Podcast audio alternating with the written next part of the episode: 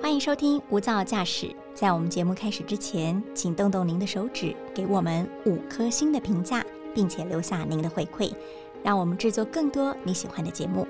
那今天的节目开始喽！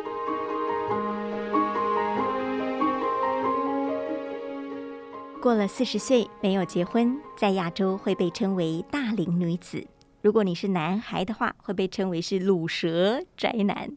在我们身边，这样的朋友好像越来越多了。我觉得这些人一定有很多还在爱情里跌跌撞撞，但他们最后都会笑着侃侃而谈自己的故事。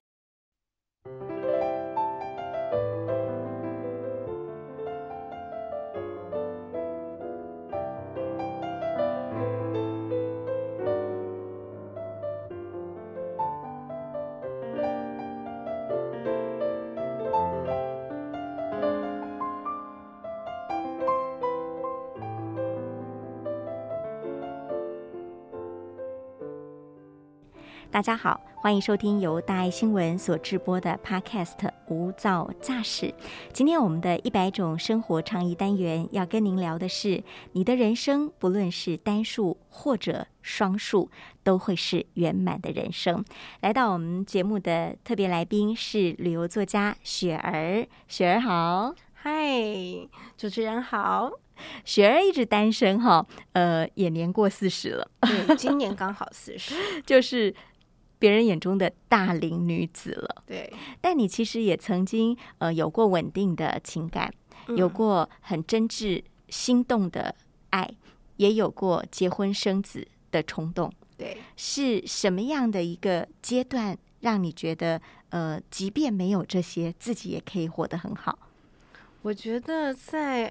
二十几岁，你知道我年轻的时候最喜欢看就是言情小说，对，少女就是永远都有粉红色的梦，罗曼史，对，然后看琼瑶啊，然后看以前的像席绢这些等等，是，总觉得好像就需要一个白马王子出现在自己的生命中，然后把我从可能。呃，什么渊源里面拉出来？从那个灰姑娘的煤炭炉旁边把你拉出来，对，然后谈一场轰轰烈烈的爱情，是，然后最后可以得到一个平凡又真挚的情感，这样子修成正果，对，可以修成正果。那也是按照这种不切实际的想法呢，往前努力的迈进，这样子。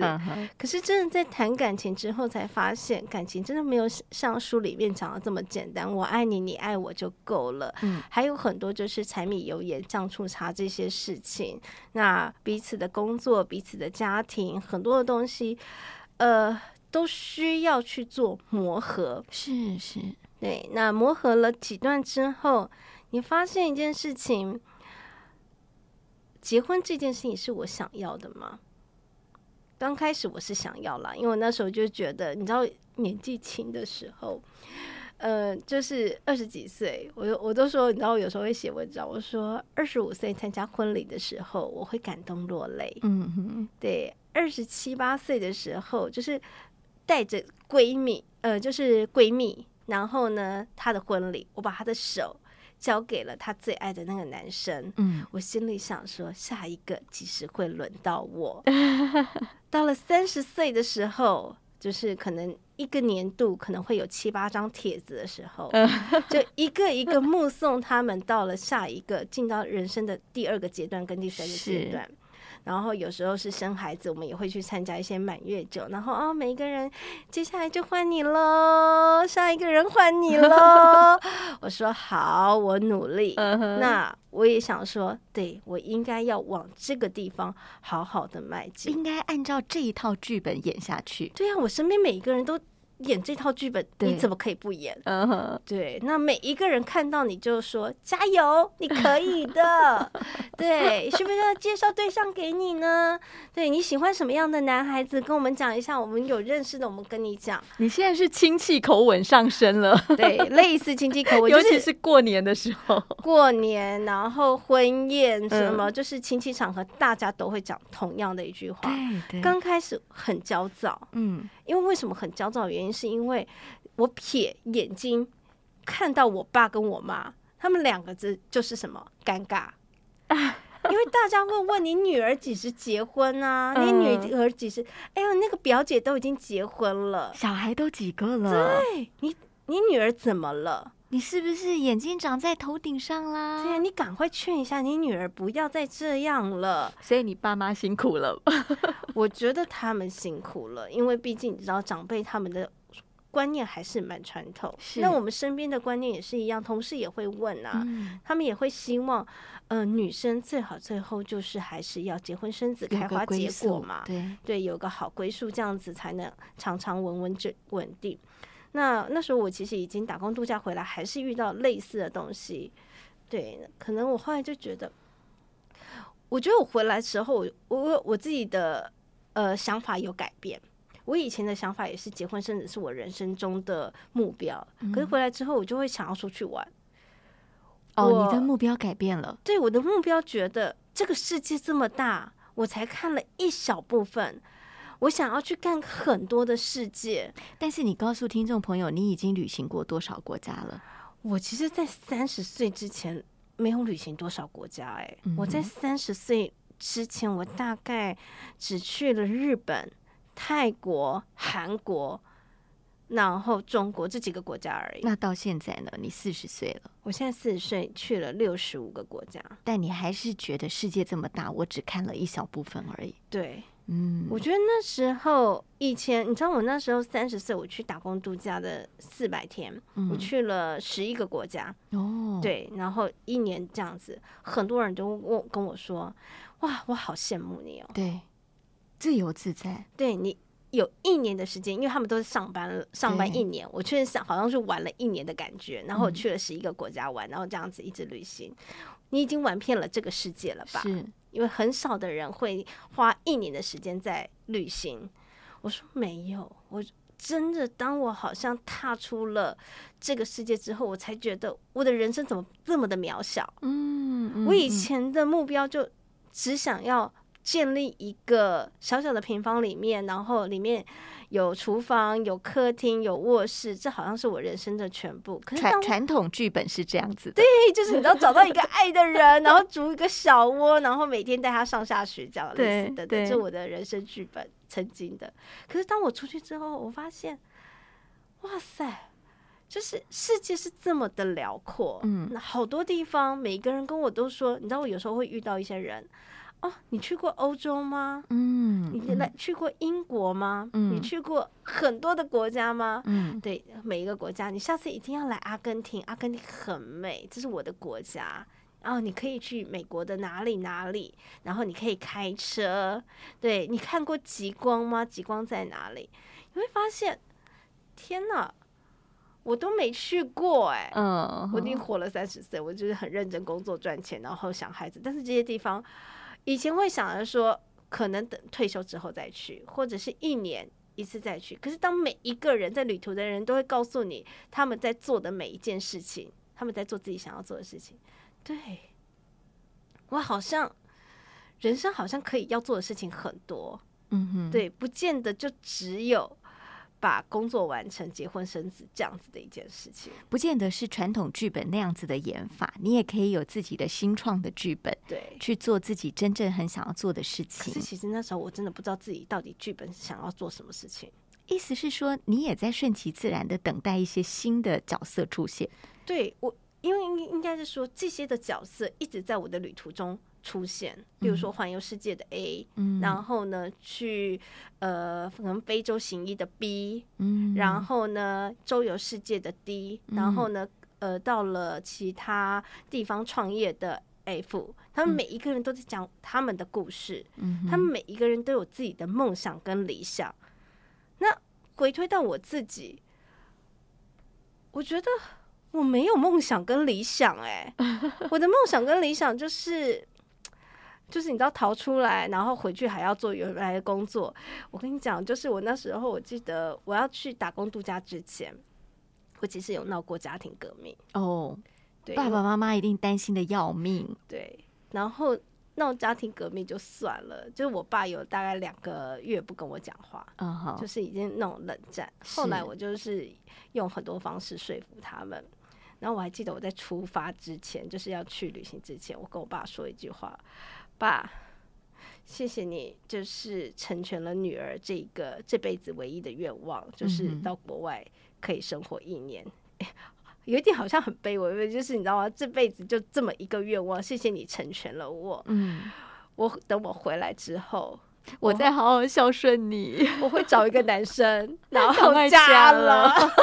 我跟我爸竟然就是讲，就说我回来会好好的，赶快就是你知道完成我自己人生的终身大事，不你竟然许下一个这么遥远的承诺。不会再让你担心了。我出发之前我是这样跟我爸说的，嗯，对所以爸爸信以为真了。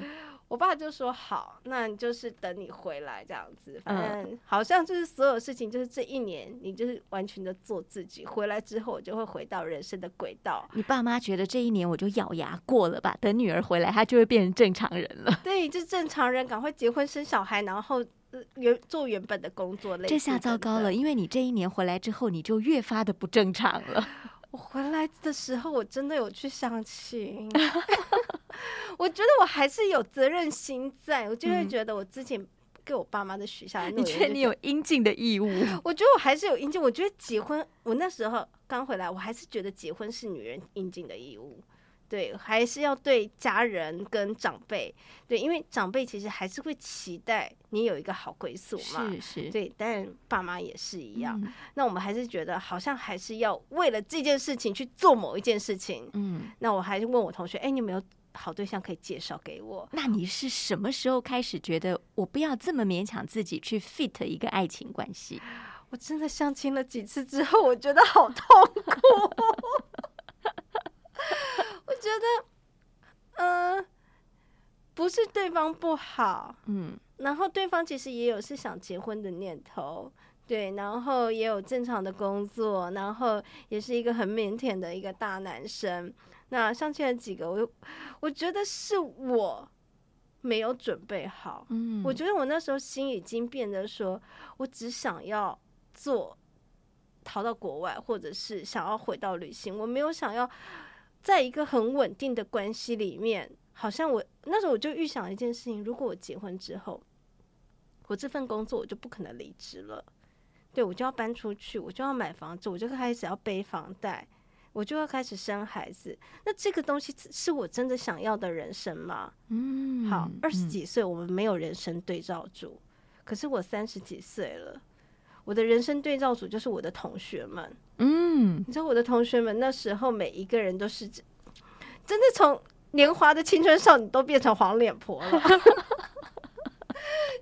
生完孩子就是会非常的狼狈嘛，嗯。带孩子的那前两三年也是非常的狼狈，对，然后谈恋爱的时候大家都会说哦，男朋友对我多好怎么样。可是结了婚之后，真的好像婚姻就不是那回事，出来都在骂老公，男朋友的名称换成死鬼了。然后对，就是讲一些婚后的一些事情。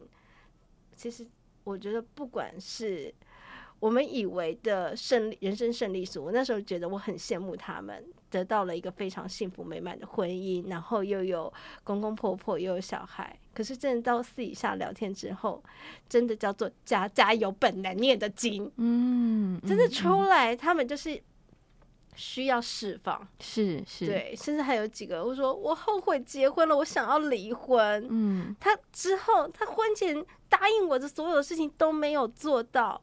我觉得，我觉得结婚是一个失去自我的其中的一个很好的一个模式，就是真的结婚之后，你很难再做自己了。但你都没有看到很成功的典范吗？比如说，你朋友有了婚姻，有了爱情，有了小孩，但他还是过得很好的这种人，难道没有吗？哦，很少。我觉得很少，因为我觉得很多人，可能我们这个年代就是婚姻之后，大家都要赚钱，嗯其实大家经济压力都会变得很重。嗯，然后就要开始想着怎么去买房子，对，从租房子买房子，让生活变得更稳定。OK 好。那现在我们是同学会的对照组，对，我有婚姻，有家庭，有孩子，我嗯有房贷，有房子，有车子，你什么都没有。嗯，然后呃，我的未来我已经想得很明确了，我的房贷还完了，我有财产，嗯我的孩子会长大，将来他们可能会孝顺我，当然也嗯可能不会啦，哈、对对对 OK，我的晚年就会跟我的先生一起度过。对，那当你看到别人勾勒的是这样的场景的时候，你会不会有不安？因为会，他所描述的这些未来你都没有，你比他优势的只是你现在的自由自在。对，其实我觉得我还是会很不安，因为我觉得在三十岁到三十五岁，我就卡在一件事情，我想要以前是非常想要，嗯那现在一件事情到底我要还是不要？嗯如果我要，我就是往这个地方努力的迈进，嗯你一定是可以得到的。嗯但是你可以不要吗？不要，要跟不要，我觉得我会一直在做一个很大的一个拉扯。要跟不要都要付出代价的。对，没有错，他其实都是要付出代价。那我后来，我其中还有再谈了一段恋情，嗯哼，对我还是努力了，嗯我还是决定为了要而努力这件事情。所以不是说我都没有努力这件事情，我还是有谈了恋爱。嗯我觉得他也是我的婚姻的对象，我也觉得他也喜欢旅行，那、嗯我们可以未来一起旅行。对，他是我觉得我合适的对象。是。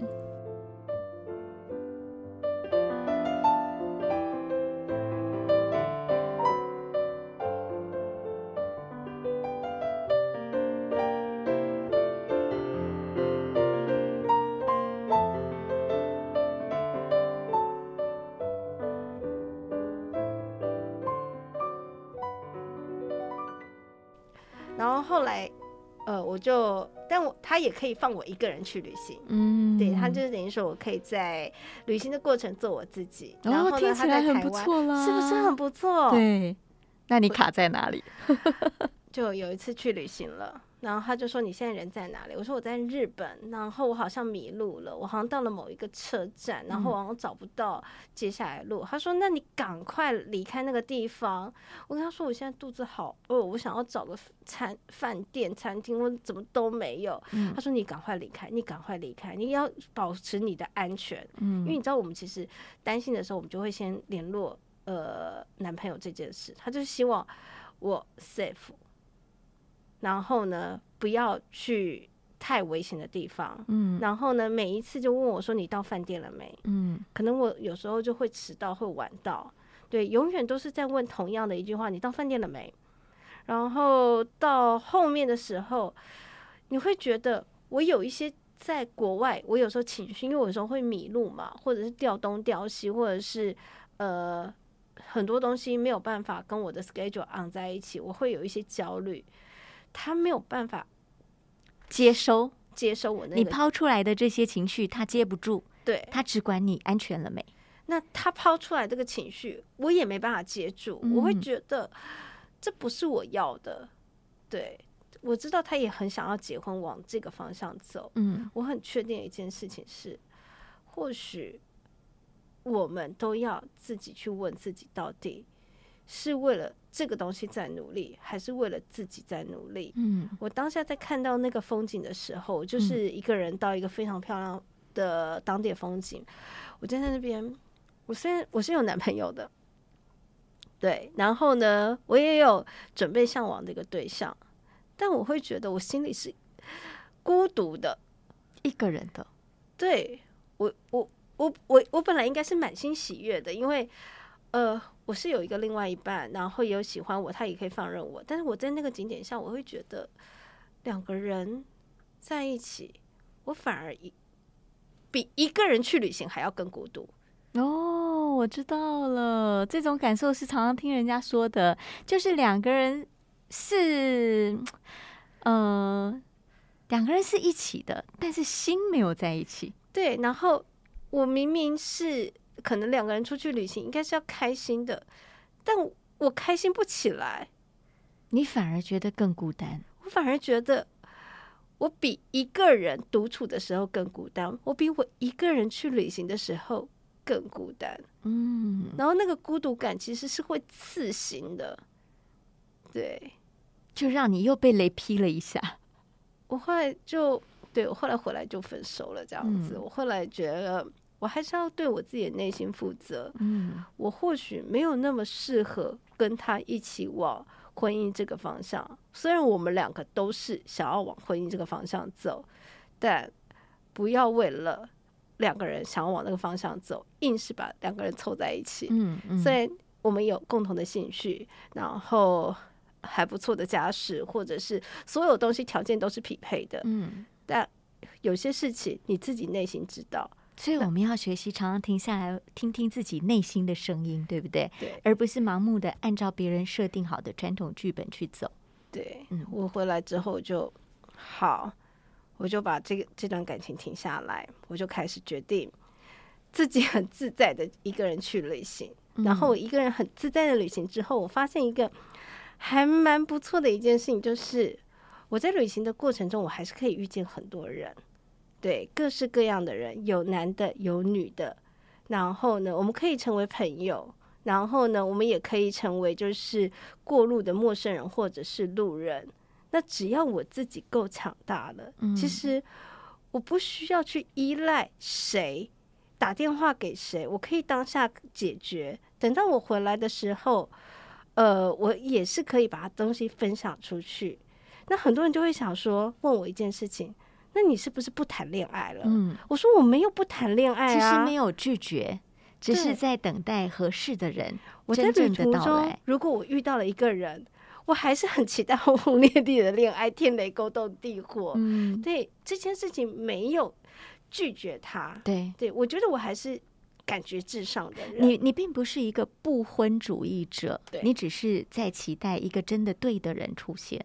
对我觉得那个或许可能也是真的少女漫画看多了，还是怎么样？你会觉得，与其我把自己框在所谓的架构里面，往那个东西朝向里面，不如就是哪一天不期而遇，真的遇到一个人，你愿意为他付出，我们两个可以彼此陪伴。嗯那在彼此陪伴之前，我们两个人可以相处，真的是聊得上来的，然后相处也可以 OK 的，那我们就可以一起走下去。不管他在天涯海角，是我也可以相伴；我在天涯海角，他也可以。而且重点是我们两个是独立的个体，哦，这个重要。对对，因为你们必须是独立的个体，先学会照顾好自己，不管是身体或者心，才有余裕去照顾别人，嗯以及接纳别人的爱。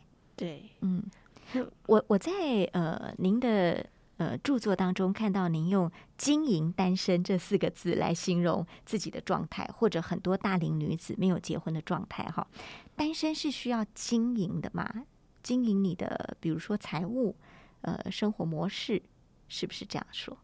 我觉得单身是需要经营的。很多人会害怕单身的原因，是因为他会觉得单身就会孤老啊、嗯孤独啊、晚景凄凉、啊，对，晚景凄凉，没有人怎么样。但是单身是需要全方位经营的。第一个，你必须要有自己的兴趣，哦，对，嗯那任何兴趣都可以。这样子，你可以有很多的时间打发你的很多时间，下班时候的时间呐、比如说你喜欢喝咖啡，或者是泡咖啡，那你就可以去学习这些东西。嗯那第二个，我觉得单身还有一个很重要，就是真的要有一点钱。财务问题，对财务的部分，你累积，嗯，不能说贫穷是不好的，但是当你有钱，你才能去选择，嗯，多等选择可以让你的生活变得多彩多姿。是少的选择就是比如说你只能屈就在某个 A、B、C 的选项，对，所以单身是让你的选择性如果有很多的话，那你的单身的生活当然就会变得多彩多姿。嗯对，我觉得很多的方面，你可以去尝试不同的生活模式。嗯，对所以第一个兴趣，第二个财务，对，还有吗？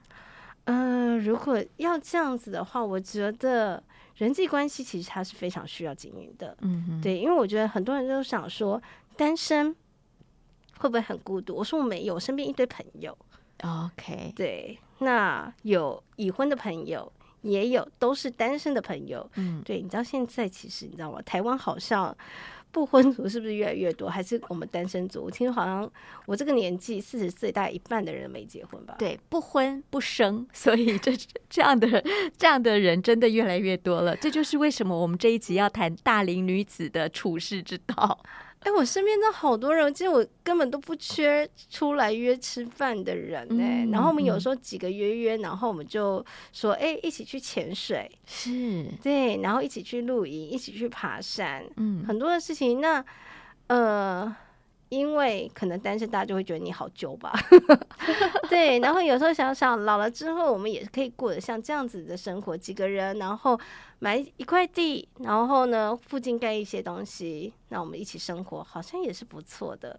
所以，第一个是兴趣，第二个是财务管理，第三个是呃适合的、惬意的朋友留在身边。如果你有了这三样宝物的话，其实单身就不是这么可怕的事情。那最后，我们来聊聊说，呃，你已经单身到现在，也是别人眼中算晚婚还没结婚的人，呃，你怎么去看待别人对你呃情感或婚姻上的急迫焦虑，尤其是家长？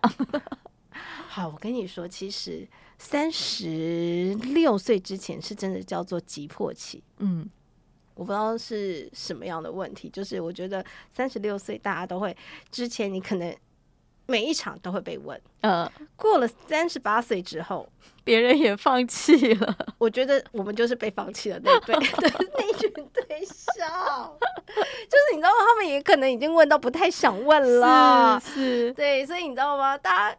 哎，平常你知道耳朵都会被长茧，长茧了。前几年，哎，突然间没有人问你了。恭喜你跨过门槛了。所以很多人问我说怎么办？我说你要跨过那个年纪的门槛。等到跨过那个年纪的门槛，不是他们不想念，是他们直接放弃。对。那我爸其实也会跟我说，对于这个女儿，她其实也不是怎么样，她就是放弃了。